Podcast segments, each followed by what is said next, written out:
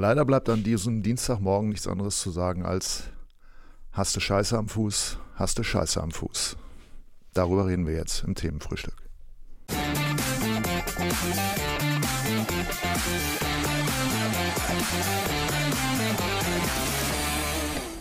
Ja, auf keinen Fall ins Lächerliche ziehen wollte ich das, ja. aber ähm, trotzdem ist dieser Satz für mich ähm, repräsentativ für Andreas Bremer, einen der größten Fußballer, den Deutschland jemals hatte.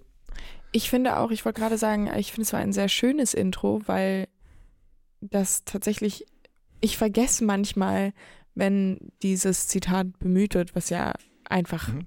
andauernd passiert in jeglichem Fußballkontext, dass es von Bremen kommt und bin dann immer wieder, ach ja, ähm, und allein daran zu erkennen, was für, eine, äh, was für einen riesigen Einfluss Bremer auch auf die Fußballkultur als solche hatte.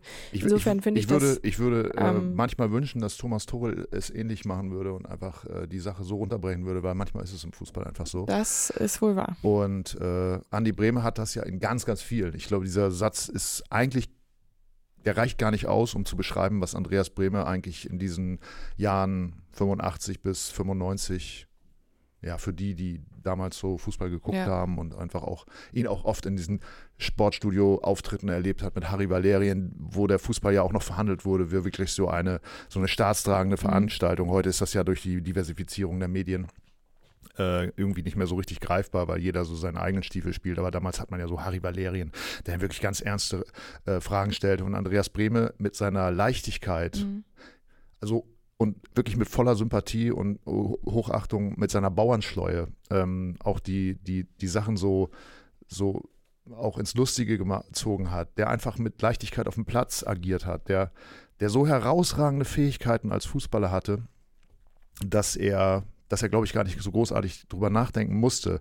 Und er gleichzeitig auch die Bescheidenheit hatte, sich auf einen Außenverteidiger Posten zu stellen und da von da aus einen Spielgestalter zu spielen, Tore zu machen, ähm, der im Grunde so eine Art äh, Vordenker von, von Toni Kroos war, der nicht nur die kurzen Pässe spielen konnte, die absolut in den Fuß gingen, natürlich links wie rechts, wie Franz Beckenbauer gesagt hat, sondern auch die langen Dinger. Und für mich immer noch das schönste Tor der WM-Geschichte, auch wenn das gar nicht so ein spektakuläres Tor ist, ist dieses Tor gegen, gegen die Niederländer 1990 im Achtelfinale, wo mhm. er wirklich, er sieht die Lücke und der Ball fliegt oben über Hans van Breukelen in den Kasten und äh, das war Andreas Brehme. Und ich, ich glaube, ähm, die große Tragik äh, ist, dann, er ist damit ja der dritte von vier WM-Torschützen, die wir haben in der deutschen Fußballgeschichte.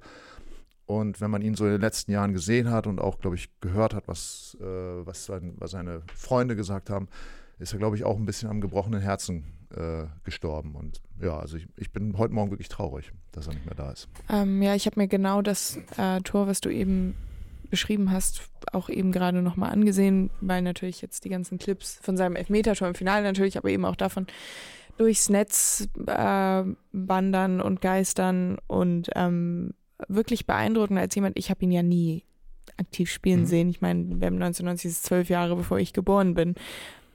Aber trotzdem, ähm, natürlich, wie du gesagt hast, einer von vier äh, WM-Finaltorschützen. Das ist eine eine der größten Figuren im deutschen Fußball, mhm. keine Frage. Ähm, ich habe auch dann vorhin nochmal, ich weiß gar nicht wo, auf Twitter, glaube ich, tatsächlich ähm, auch Bremes Worte zu Beckenbauers Tod gelesen, die man äh, in großen Teilen auf ihn jetzt auch ummünzen könnte. Und das ähm, ist schon, sind bewegende Zeiten im deutschen Fußball. Ähm, gerade mit diesen beiden Todesfällen. Und ich finde es auch sehr bewegend, dich gerade darüber sprechen zu hören. Mhm. Weil, bei, nein, also, weil als Beckenbauer gestorben ist zum Beispiel, das fühlte sich für mich noch viel ferner an, ja. weil selbst deine Generation ja zu Beckenbauer nochmal einfach ein ganz anderes Verhältnis hatte oder hat als zu Breme, weil, ähm, also ich glaube, Chefredakteur Philipp Köster hat es auch getweetet von einfach ein Kindheitsheld, mhm. der da verstirbt. Und das, ähm, obwohl es nicht meiner war, finde ich das einfach sehr berührend zu sehen, wie jetzt auch so eine eben eine Generation, die zu Beckenbauer nochmal irgendwie sich anders positioniert, anders geäußert hatte, anders gefühlt hatte, jetzt sich von einem Kindheitshelden verabschiedet.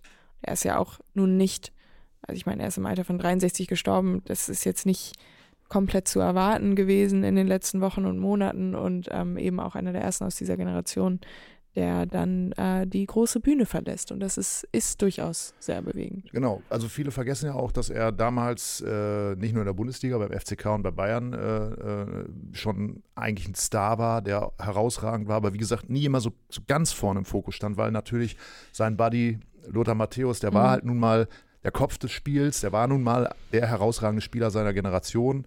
So ein bisschen auch der Dickschädel des deutschen Fußballs, der so mit dem Kopf durch die Wand konnte. Und Mhm. Andreas Brehme war so für mich immer ein bis, bisschen das Herz, so ein bisschen der, der, äh, der, dieser softe Typ, Ja. softe Fußballer, der irgendwie es schaffte, mit, mit großer Spielintelligenz Spiele zu entscheiden. Und deswegen komischerweise gar nicht so auffiel, als sie damals zusammen nach nach Mailand gingen, hieß es ja immer, ja, er ist so ein bisschen die Dreingabe, ja, er darf auch noch mit und äh, naja, mal gucken, was der an, ist gar nicht so sehr an ihm interessiert, die wollen eigentlich Lothar, aber dann geht er halt mit und er wurde ja der Monsterstar da Ja. in Italien. Und so war es dann ja auch bei der, bei der WM 90, dass immer Matthäus natürlich total im Fokus stand, das Tor gegen Jugoslawien, aber, aber Andreas Brehme natürlich auch, die sind ja äh, auch jeden Abend da wohl am Koma See in, in, in das Haus von Andreas Brehme gefahren, wo sie dann auf der Auffahrt gesessen haben, Weißwein getrunken haben. Also La Deutsche Vita geht ein bisschen auch, äh, zumindest die Leute, die Bella Italia, also 1990 den WM-Titel live miterlebt haben, heute zu Ende.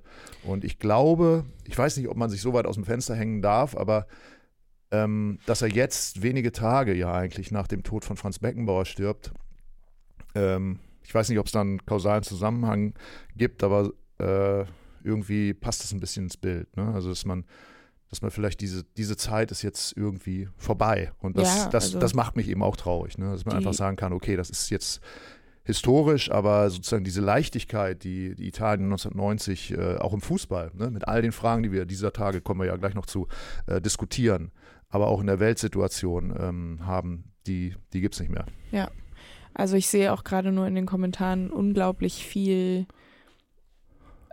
Zuspruch, beziehungsweise ähm, das stimmt alles sehr überein mit dem, was du gesagt hast, bezüglich, dass er das Herz des Ganzen gewesen sei. Also Lothar Matthäus eben irgendwie der, das, das Gesicht, aber er eben das Herz. Ähm, äh, ich lese auch gerade hier von Sebastian Menne, danke für diese warmen, schönen und gefühlvollen Worte, Herr Jürgens. Und äh, der ganze, die ganze Kommentarspalte ähm,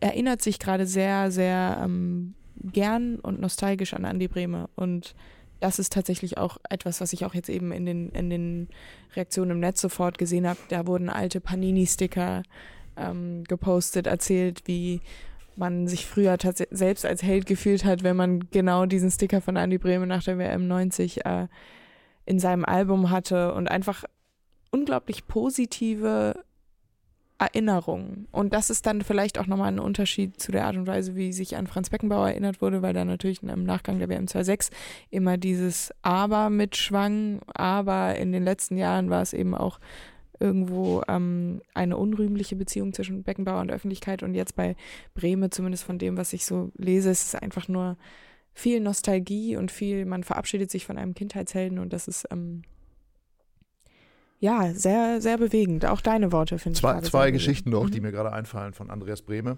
Ähm, nach dem WM-Titel 1990, ein Bekannter von mir aus Aurich, Edgar Ludwigs, äh, für den Fall, dass er sieht, Grüße gehen raus, ähm, flog mit der Flugbereitschaft der Bundeswehr die deutsche Nationalmannschaft zurück nach, ich glaube, nach Frankfurt, Mhm. wo sie damals ja noch den WM-Titel dann feierten.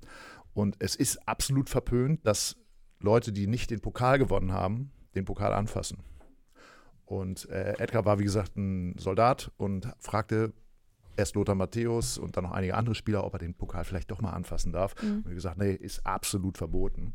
Und irgendwann kam Andreas Brehme mit dem Pokal und sagte, hier mein Junge, kannst du anfassen. Es gibt auch ein Foto davon. Und die zweite Geschichte ist ein Hamburger Reporter, und dann können wir ja vielleicht gleich überleiten zu etwas schöneren Themen. Äh, ein Hamburger Reporter fragte den Uhlenhorster, Mhm. äh, Andreas Brehme, mein Stadtteil. Ähm, Grüße.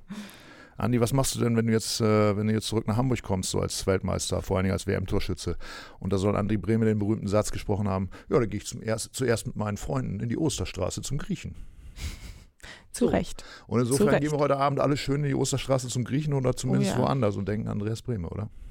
Ja, das, das äh, wäre sehr schön. Ich habe auch, ähm, Kollege Max Nölke besitzt eine Barmbek-Uhlenhorst Trainingsjacke, ähm, über die wir auch eben im Zuge von Andi Brehme eben gesprochen haben. Und als ähm, Uhlenhorst darin, ähm, war auch dieser Bezug immer da. Also ist auch eine Figur bei BU natürlich sowieso, aber auch, obwohl er für den HSV oder für St. Pauli oder für, für einen großen Hamburger Verein nie gespielt hat, auch in Hamburg als gebürtiger Hamburger eben immer eine große Figur gewesen.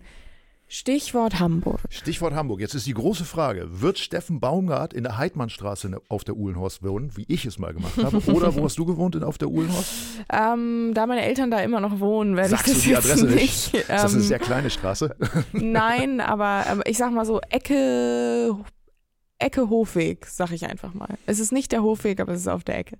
Oh, also mal, jetzt machst du es dir einfach. Ähm, naja, gut. Ecke Hofweg kann ja, ist ja fast halb Hamburg. Na gut, okay. ja, ja, klar. Naja, aber ja, Steffen Baumgart, ähm, gestern übereinstimmenden Medienberichten zufolge gibt es Einigkeit mit dem Hamburger Sportverein. Er hat ja sogar gegenüber Sky, ich fand das ganz amüsant, weil Florian Plettenberg, der ähm, bekannterweise auf Englisch tweetet, egal ob es um einen Regionalligisten oder den größten Verein der Welt, den HSV, geht. Ähm, Was tweetet der dann? der, hat, der hat gestern getweetet, ähm, Advanced Talks between Baumgart and HSV. Ähm, HSV tells Sky, äh, Baumgart tells Sky, dann Zitat, yes, we are in talks. Und ich fand das so lustig, weil Baumgart natürlich kein Englisch spricht, auch recht offen damit umgeht, dass er kein Englisch spricht. Fand ich ganz schön.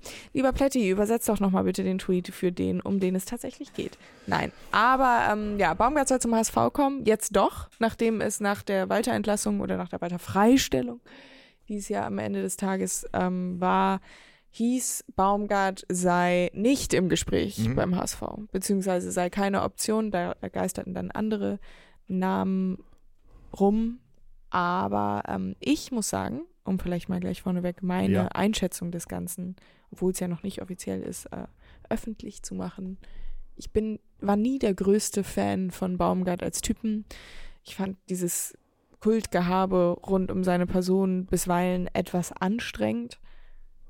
Es ist aber für den HSV der absolute Jackpot. Also einen besseren Trainer kannst du in der aktuellen Situation nicht holen.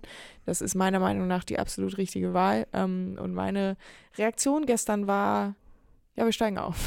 Okay. Ähm, interessant, dass du das sagst, weil Ich bin äh, also als, als. Typ finde ich ihn super. Mhm. Ne? M- Sowieso, ich, ich finde auch, äh, ich verstehe, dass man das irgendwann auch aufgesetzt findet, dieses Kultige. Aber ähm, ich kann mich erinnern, als er noch Spieler war in, bei Union, habe ich ihn auch schon äh, mal getroffen und er ist halt irgendwie auch so. Ich kaufe glaub, ihm das es, auch es ist überhaupt nicht, also er, er, er muss sich da überhaupt nicht verbiegen und ich glaube, dass er tatsächlich auch durch seinen Lebensweg, der ja nicht ganz einfach war, ne? also er stand ja nach der Profikarriere auch vor der Pleite und hat sich so über, über, über wirklich, also wir reden ja jetzt nicht über Regionalliga-Jobs, der hat ja wirklich ganz unten als Trainer angefangen, hat er sich in die Bundesliga vorgekämpft und ich habe lange auch gezweifelt, da damals in Paderborn war das ja so, ja, der bringt die jetzt mit so Angriffsfußball äh, in, in, die, in die erste Liga und äh, was auch immer, keine Ahnung, hurra, nach vorne und selbst wenn wir mit null Punkten wieder absteigen, scheißegal.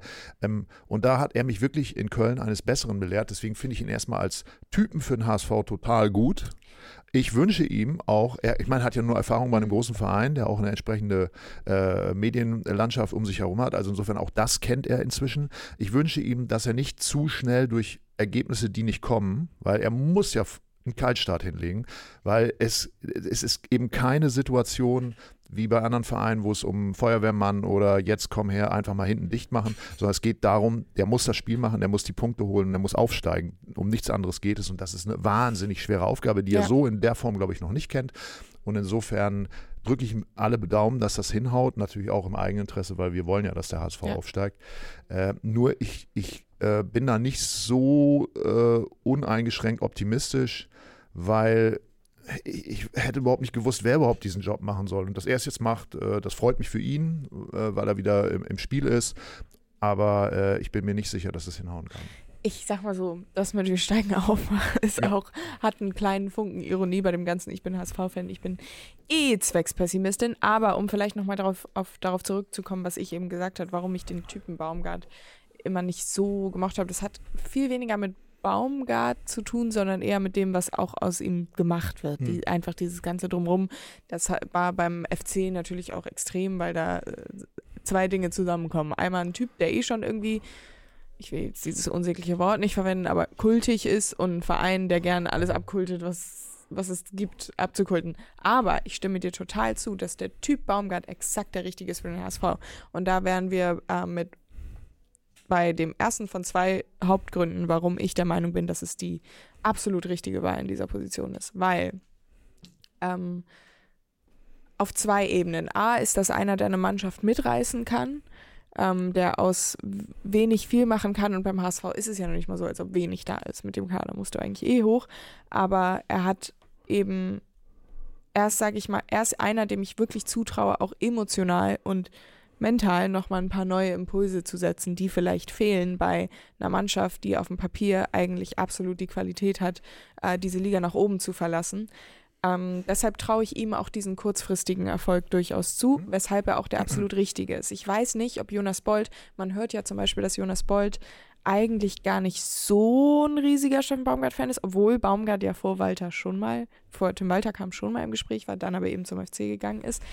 Ähm, also ich glaube, dass er sich vielleicht, wenn er in, wenn Jonas Bolt in einer anderen Position wäre, für einen anderen Trainertypen entschieden hätte, für einen Torup, für einen Raphael Vicky, für einen wenig ähm, weniger aufbrausenden Trainer, der vielleicht auch nicht so, nicht Tim Walter so ähnlich ist in der, im, im Charakter oder im öffentlichen Auftreten. Aber es ist eben Jonas Bolts letzte Patrone. Er weiß, wenn es jetzt nicht klappt, dann geht es auch äh, wird auch an seinem Stuhl gesägt. Deswegen ergibt das auch dahingehend total Sinn. Ich glaube eben absolut, dass der einer für jetzt den kurzfristigen Erfolg ist, wenn es einer schafft, diesen kurzfristigen Erfolg mhm. ähm, irgendwie auf den Platz zu bringen. Ne? Damit will, will ich jetzt nicht sagen, dass Baumgart die nächsten zehn Spiele gewinnen wird, aber ich traue es ihm eher zu als anderen. Ähm, der zweite Punkt zu seinem Typ ist, dass er jetzt nach Tim Walter der zweite Trainer ist, der für mich eine Veränderung des Wesens des HSV symbolisiert. Also ich will jetzt nicht dieses, e, diese ewige Klopp-Anekdote immer aus der äh, Büchse kramen mit keine zerrissenen Hosen am Volkspark. Das ist uns nicht hanseatisch genug. Moment, Aber Tim Walter. Du kennst die Geschichte, warum Jürgen Klopp nicht zum HSV gekommen ist? Naja, also kolportiert, weil äh, er dem ja, mach weiter. Ich hab, ich, wir erzählen sie lieber nicht. Okay. Tim Jürgens, ähm, die Geschichte ist nein, nein, tatsächlich, ist wirklich, dass Tim äh, Jürgens damals gesagt Didi hat, Beiersdorf nee, hat sie mir mal erzählt. Aber ich glaube, es, nein, es führt zu weit. Da freue ich mich gleich drauf, ja, wenn die Kamera aus ist. Naja, aber halt selbst, selbst Ich entschuldige wenn, mich dafür, dass ich hier diese, diese Tür aufgemacht habe. Ich mache sie sofort selbst wieder zu, wenn diese Anekdote, dass, dass Klopp nicht kam wegen den zerrissenen Hosen. Ja, so ähnlich. Selbst wenn die nicht stimmt, ist das ja natürlich trotzdem nur symptomatisch gewesen für den HSV der Nuller und Zehner Jahre, des, den etwas hochnäsigen Großstadtclub, der immer noch ähm, der, in der Hamburger High Society und die Schlipsträger und immer die Nase nach oben gerümpft.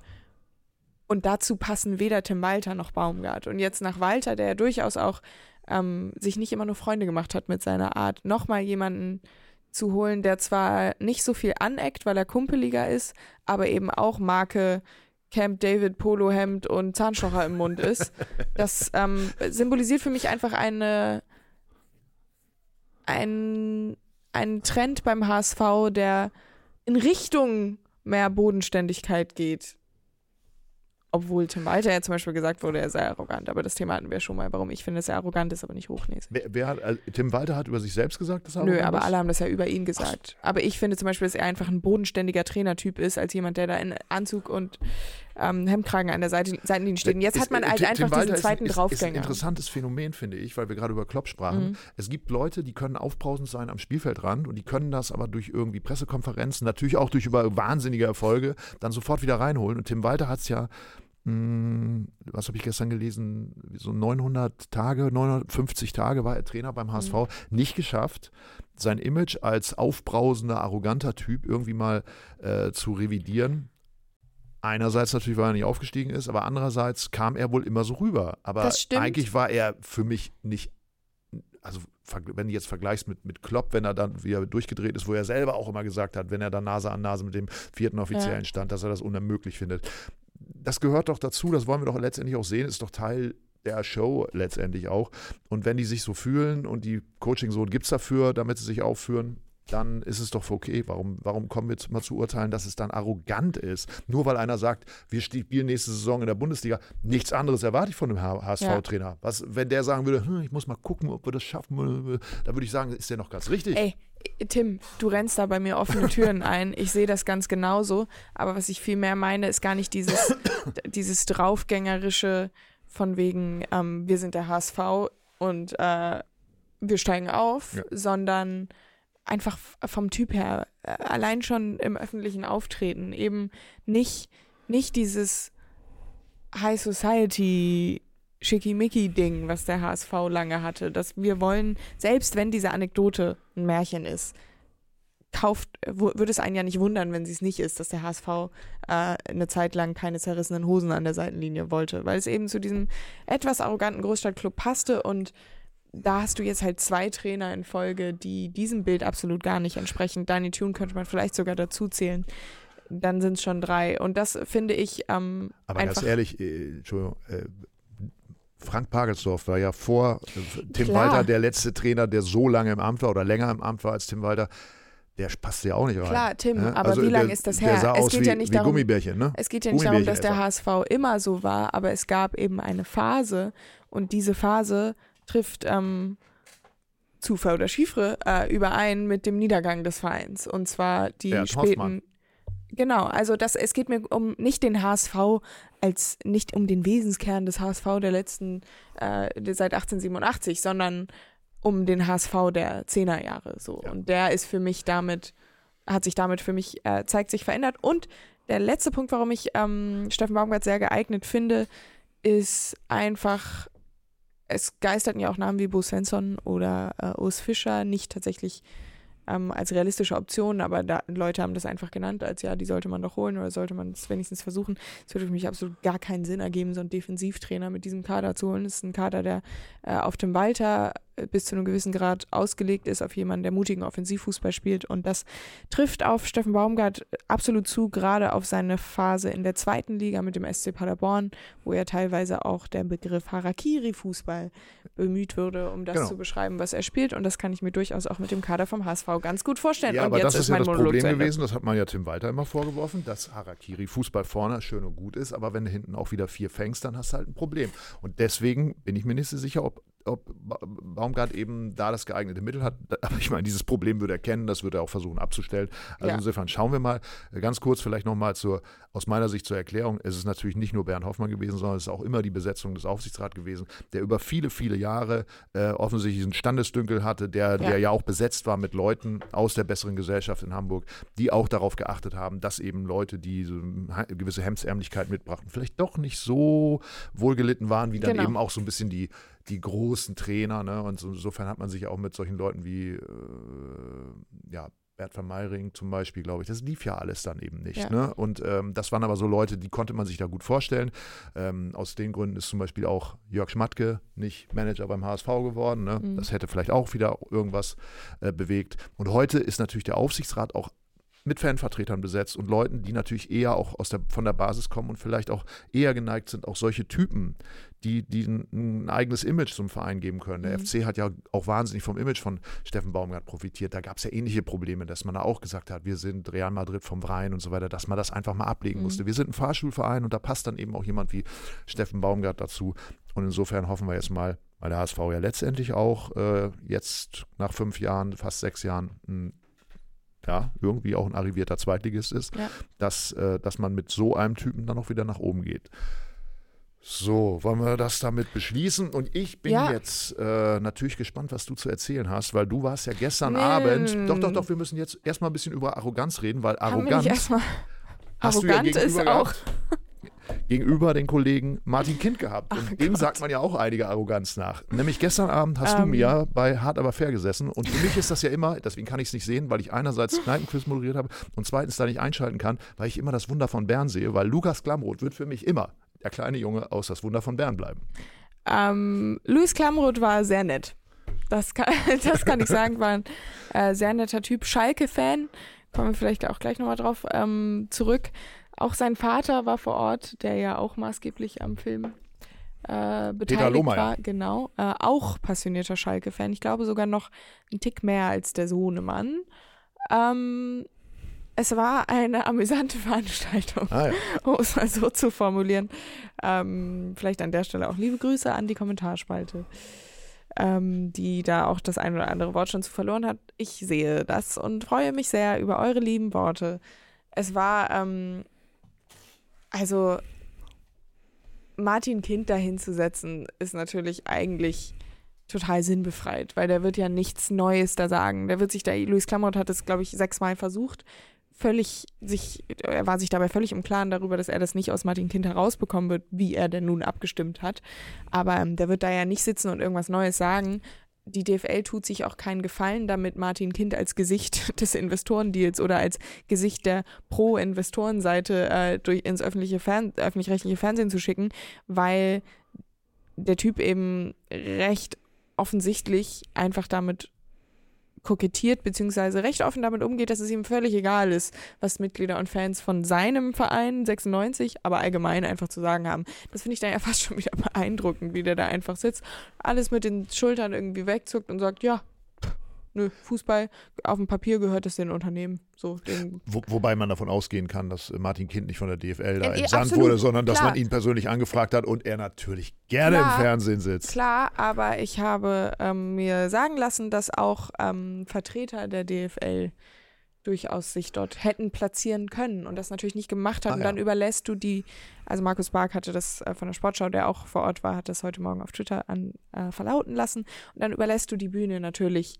ähm, Martin Kind und Markus Babbel, der auch, glaube ich, so ein wenig die Pro-Investoren oder Pro-Investoren-Deal-Rolle einnehmen sollte, ähm, sich aber fast hat umstimmen lassen während Ah, ja. der Sendung. Es war ganz, war ganz amüsant, weil äh, Thomas Kessen, der neben mir saß von Unsere Kurve, der einen fantastischen ähm, Auftritt hingelegt hat, hat ihn dessen belehrt, dass die Mitglieder der 24 Vereine, die mit Ja abgestimmt haben, ja gar nicht alle befragt wurden. Und dann sagte Markus Babbel, ach so, ja okay, dann muss es mal eine Lösung geben. Ja, und, Und die hat Lösung, fast die Seite gewechselt. Das fand die, ich dann die ja schon Lösung wieder wurde ganz ja, nett. glaube ich, gestern Abend auch schon präsentiert. Angeblich äh, hat die DFL entschieden, dass es neu abgestimmt wird. Ich weiß nicht, äh, ist, ist das offiziell oder ist das nur eine Boulevardmeldung Also die ich offiziell ist, glaube ich, noch nicht. Also gestern Abend meldete auf jeden Fall die Bildzeitung per äh, Headline das. Ähm, ich bin da jetzt, äh, will da jetzt auch nichts Falsches erzählen. Aber lange Rede, kurzer Sinn, es ist wahnsinnig viel im Gang und dass, äh, dass äh, nicht nur du als Elf-Freunde-Redakteurin da sitzt, sondern dass sich im Grunde in so einer Sendung, die ja eher Genau. politische Themen ähm, äh, widerspiegelt, äh, dass über sowas diskutiert wird, zeigt, äh, dass wirklich was losgetreten wurde durch die Fanproteste, dass etwas Absolut. im Gang ist, dass wir uns vielleicht auch ein Stück weit in so einer Art ich will nicht das Wort Zeitenwende bemühen, sondern aber einen, zumindest in einem Moment bewegen, wo, ähm, wo Fans wirklich erkennen, welche Möglichkeiten sie haben und äh, dass sie nicht mehr, dass sie auch ihren Protest offen zeigen können und etwas bewegen können, was, was, was freidrehende Kommerzialisierung anbetrifft und dass wir das schlichtweg nicht mehr wollen. Und das ist natürlich irgendwo in diesen ja doch irgendwie tristen Zeiten ein ganz gutes Zeichen, Ja. dass, dass das funktioniert. Ein Wort noch zu Martin Kind, weil äh, er ist natürlich der Bösewicht des deutschen Fußballs, was ich aber irgendwie, res, wo ich ihm da doch ein Stück weit Respekt zollen muss. Er stellt sich und er nimmt diese Rolle Ja. auch beinhart ein. Genau das, was ich meine. Äh, ist, was was, was, was ich okay nicht, ich will nichts beschönigen. Dieser Mann hat Geld und er weiß, mit Geld kann er wahnsinnig viel machen und er ist auch, steht offensichtlich auch auf dem Standpunkt, wenn er zahlt, dann schafft er auch an und, ähm, und deswegen kann er machen, was er will. Vorausgesetzt, mutmaßlich hat er hier jetzt sozusagen so abgestimmt, wie es ihm passt und nicht, wie es ihm der Auftrag vom Verein erteilt wurde. Äh, aber dass er dann eben hingeht und sagt, so, ist mir auch egal, wie ihr mich findet, das, äh, das finde ich irgendwie auch okay, weil viele ducken sich dann auch weg. Du hast Mhm. gerade darüber gesprochen, dass da auch andere sich hätten hinsetzen sollen. Nur die sind eben nicht da. Ja. Ne? Er nimmt diese Rolle ein und äh, das gibt dann ja auch, dann gibt es diese Angriffsfläche und dann können wir uns austauschen und das führt dann ja auch zu, zu Ergebnissen. Und Ja. das finde ich, finde ich irgendwie okay, weil da kann man auch sagen, das möchte ich und das möchte ich nicht, anstatt dass man gar keine Angriffsfläche bietet. Und das Ja. ist im Fußball komischerweise, weil sich die Leute ja auf dem Platz sehr wohl auseinandersetzen können, auch mit harten Bandagen. Komischerweise im, im, im Fußballgeschäft sehr oft der Fall, dass Leute dann feige sind, so heckenschützenartig äh, Sachen hinterm Rücken erzählen, aber nie im offiziellen Gespräch, sich nicht zitieren lassen wollen, aber doch mitreden wollen und so weiter. Das kennen wir ja Journalisten mhm. auch. Und da muss ich sagen, da hat äh, Martin Kind zumindest eine, eine klare Haltung und, äh, und das finde ich erstmal okay. Also ich bin, ja. aber stimme natürlich 0,0 mit seinen Positionen äh, ja. überein. Äh, zwei Sachen dazu. Einmal Martin Kind, das ist auch genau das, was ich meinte. Der sitzt da halt in seiner Lederjacke und seinem Hemd und sagt, ja, nö, Investition bei 96 war ein Fehler. Sagt er halt einfach so in der Sendung. Ähm, und ja, muss man sich auch alles erstmal trauen und das kann ich auch alles respektieren, dass der das offen und ehrlich so macht. Ich würde dir trotzdem widersprechen bei dem Stichwort, so kann man zu Ergebnissen kommen, weil man mit dem Typen nicht reden kann. Der blockt halt einfach alles ab. Dem ist das alles egal, was die Gegenseite klar, sagt. Aber ich habe eine Entscheidung, weil ich sehe, diesen Typen mit dem stimme ich nicht überein. Ja, ne? absolut, so. absolut. Deshalb sage ich ja, für die DFL ja? ist es ja. eine absolute Vollkatastrophe, dass der gestern am Montag um 21 Uhr in der ARD saß als das Gesicht des Investorendeals.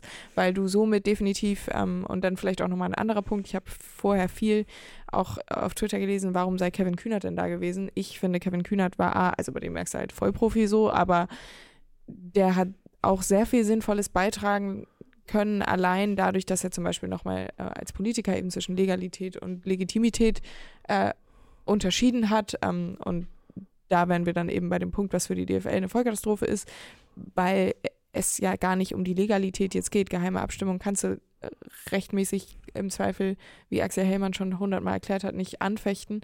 Aber die Legitimität fehlt halt äh, komplett, weil niemand wirklich Vertrauen äh, in dieses Ergebnis hat. Ähm, das hat Kevin Kühner gestern auch nochmal sehr schön dargelegt. Allgemein, ähm, es war eine nette Runde. Es war irgendwie, also absurd ein bisschen, aber es hat auf jeden Fall äh, Spaß gemacht und irgendwas wollte ich gerade eben auch noch dazu sagen, was du gesagt hast. Es ist mir jetzt aber entfallen, so wichtig wird es Denk noch einen Moment drüber nach. Sein. Wir können ja noch sagen, heute ist Dienstag und heute erscheint das neue Heft genau. von und Louis, Louis Klamroth habe ich das in die Hand gedrückt, weil er, wie gesagt, Schalke-Fan ist. Und es geht in der Titelstory um den FC Schalke. Um den FC Schalke. Flug S04 nach Ferl.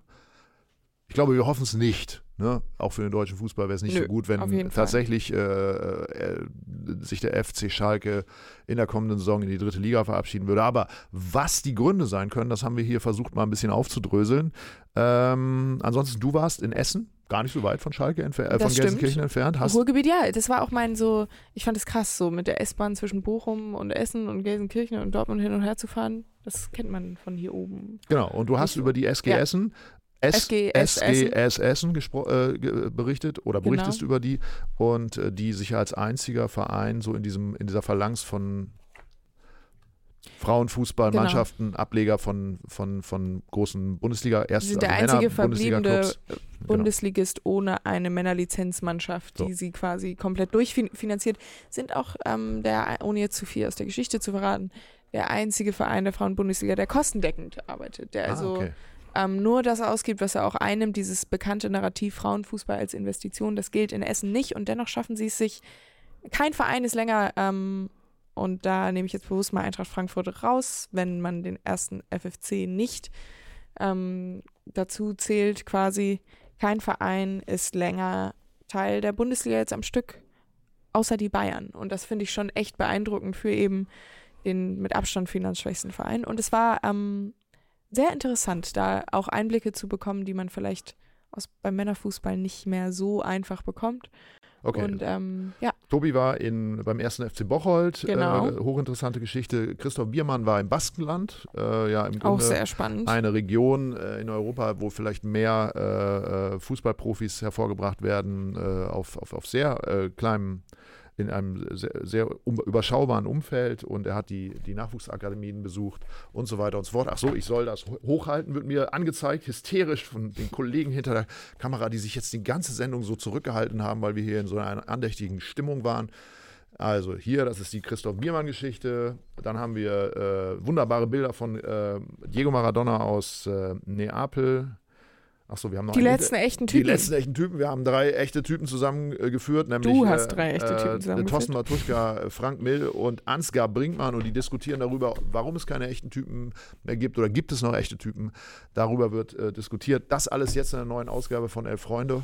Und auch ähm, Philipp Köster zum Investorendeal. Und damit schlagen wir vielleicht die, die Schleife zu dem, was du vorhin gesagt hast. Es ist durchaus sehr beeindruckend, was für ein großes Thema der Fußball aktuell ist. Und das ist auch mein Main Takeaway von gestern Abend. Das ist das, was mir eben nicht mehr, nicht Gut. mehr eingefallen ist. Aufmerksamkeitsökonomie. Dann sind wir durch Ja. für heute. Dann würde ich sagen, wir beide gehen jetzt schön in die Osterstraße zum Griechen.